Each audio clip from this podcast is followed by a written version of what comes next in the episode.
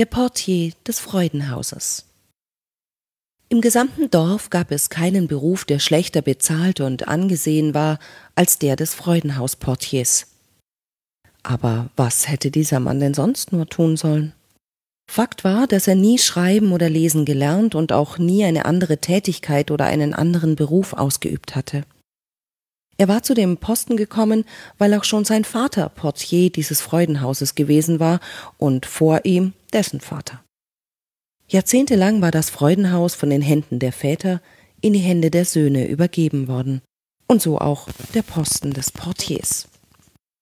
Eines Tages starb der alte Freudenhausbesitzer und ein ehrgeiziger, kreativer junger Mann mit Unternehmergeist wurde zum neuen Geschäftsführer ernannt. Der Junge hatte vor, den Laden zu modernisieren. Er renovierte die Zimmer und bestellte anschließend die Belegschaft zu sich, um sie neu einzuweisen.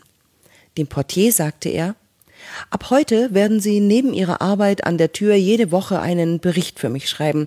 Darin notieren Sie die Anzahl der Paare, die uns Tag für Tag besuchen. Jedes fünfte Pärchen fragen Sie, wie es mit seiner Bewirtung zufrieden war und ob es Vorschläge zur Verbesserung hat. Einmal pro Woche legen Sie mir genau diesen Bericht mit Ihrer Auswertung vor.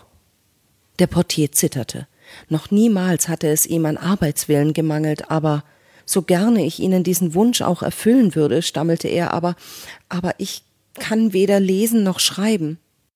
Oh, das ist sehr bedauerlich. Sie werden verstehen, dass ich mir allein für diese Tätigkeit keinen zusätzlichen Angestellten leisten kann, und genauso wenig kann ich von Ihnen verlangen, dass Sie schreiben, lernen, lesen, lernen. Daher.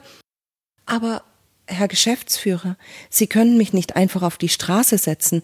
Ich habe mein ganzes Leben lang hier gearbeitet, genau wie vor mir mein Vater und mein Großvater. Der Geschäftsführer ließ ihn aber gar nicht ausreden.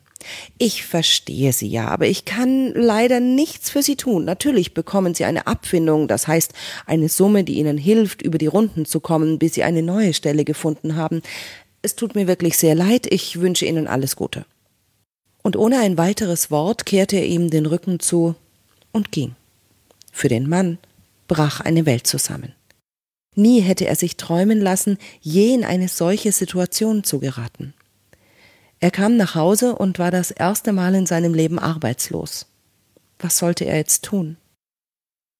Er erinnerte sich daran, wie er manchmal im Freudenhaus, wenn ein Bett kaputt gegangen war oder der Fuß an einem Schrank wackelte, sich der Sache angenommen und sie provisorisch und schnell mit Hammer und Nagel repariert hatte. Hm, das könnte eine vorübergehende Beschäftigung für ihn sein, bis ihm jemand eine neue Stelle anbot. Im ganzen Haus suchte er nach geeignetem Werkzeug, fand aber nur ein paar rostige Nägel und eine schartige Zange. Er musste einen kompletten Werkzeugkasten anschaffen und dafür würde er einen Teil seiner Abfindung einsetzen. Kurz vor der Haustür fiel ihm ein, dass es in seinem Dorf gar keine Eisenwarenhandlung gab und dass er einen zweitägigen Ritt auf seinem Maultier auf sich nehmen musste, um in das Dorf zu gelangen, in dem er seine Einkäufe tätigen konnte. Was hilft's? dachte er und machte sich auf den Weg. Bei seiner Rückkehr trug er einen wunderbar sortierten Werkzeugkasten bei sich. Er hatte sich die Stiefel noch nicht ausgezogen, da klingelte es an seiner Haustür, und es war sein Nachbar. Ich äh, wollte fragen, ob Sie nicht einen Hammer hätten, den ich mir eventuell leihen könnte. Nun, ich habe mir gerade einen gekauft, aber den brauche ich selbst, damit ich arbeiten kann. Ich habe nämlich meine Stelle verloren. Ah, ich verstehe, aber ich würde ihn gleich morgen früh wieder zurückbringen. Also gut. Am nächsten Morgen klingelte der Nachbar wie versprochen an der Tür. Hören Sie, ich bräuchte den Hammer noch. Könnten Sie ihn mir nicht verkaufen? Nein, ich brauche ihn selbst für meine Arbeit und außerdem ist die nächste Eisenwarenhandlung zwei Tagesreisen mit dem Maultier entfernt. Vielleicht kommen wir ins Geschäft, sagte der Nachbar. Ich zahle Ihnen die zwei Tage An- und Abreise plus den Preis für den Hammer. Sie sind doch arbeitslos und haben die nötige Zeit. Was halten Sie davon? Er machte sich klar, dass das vier Tage Beschäftigung bedeutete und nahm den Auftrag an. Bei seiner Rückkehr wartete ein anderer Nachbar vor seiner Tür.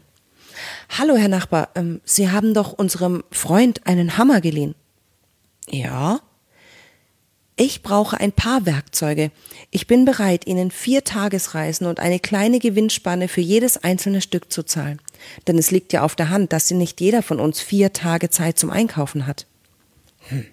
Der ehemalige Portier öffnete seinen Werkzeugkasten und sein Nachbar suchte sich eine Schraubzwinge, einen Schraubenzieher, einen Hammer und einen Meißel heraus. Er zahlte und ging. Nicht jeder von uns hat vier Tage Zeit zum Einkaufen. Diese Worte klangen ihm noch im Ohr. Wenn das so war, könnte es ja noch viele andere Menschen geben, denen daran gelegen war, dass er sich auf die Reise machte, um Werkzeuge einzukaufen. Bei seiner nächsten Reise beschloss er, einen Teil seiner Abfindungssumme zu investieren und noch mehr Werkzeug zu erwerben, als bereits verkauft hatte. So könnte er dann ja wieder Reisezeit einsparen. Und es sprach sich schnell im Viertel herum und immer mehr Nachbarn beschlossen, nicht mehr selbst zum Einkaufen ins Nachbardorf zu gehen. Einmal pro Woche machte sich der frisch gebackene Werkzeugverkäufer auf die Reise, um Einkäufe für seine Kunden zu erledigen. Dann wurde ihm klar, dass er, wenn er einen Raum fände, in dem er seine Werkzeuge lagern könnte, noch mehr Reisen einsparen und so noch mehr Geld verdienen würde, also mietete er einen Laden an.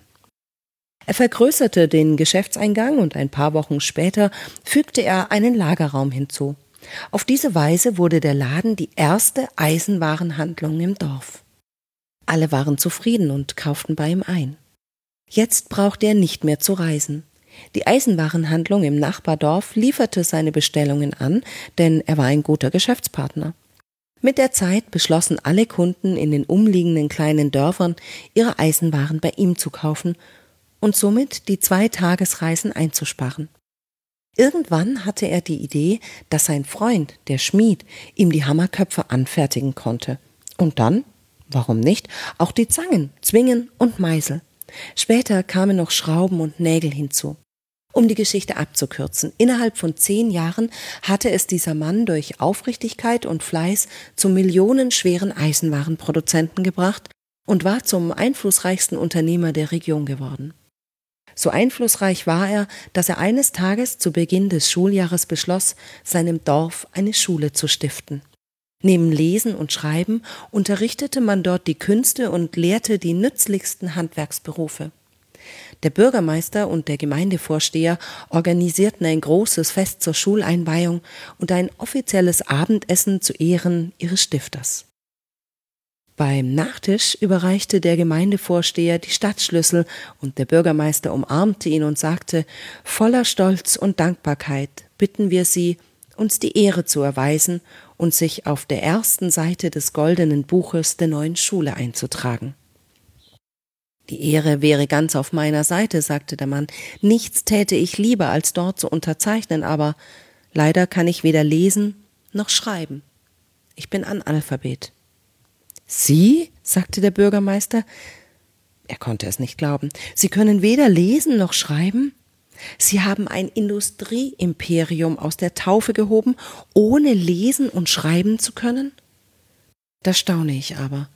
Und ich frage mich ganz ehrlich, was Sie wohl erst erreicht hätten, wenn Sie lesen und schreiben gekonnt hätten. Das kann ich Ihnen sagen, antwortete der Mann ruhig. Hätte ich lesen und schreiben gekonnt, wäre ich noch immer Portier im Freudenhaus.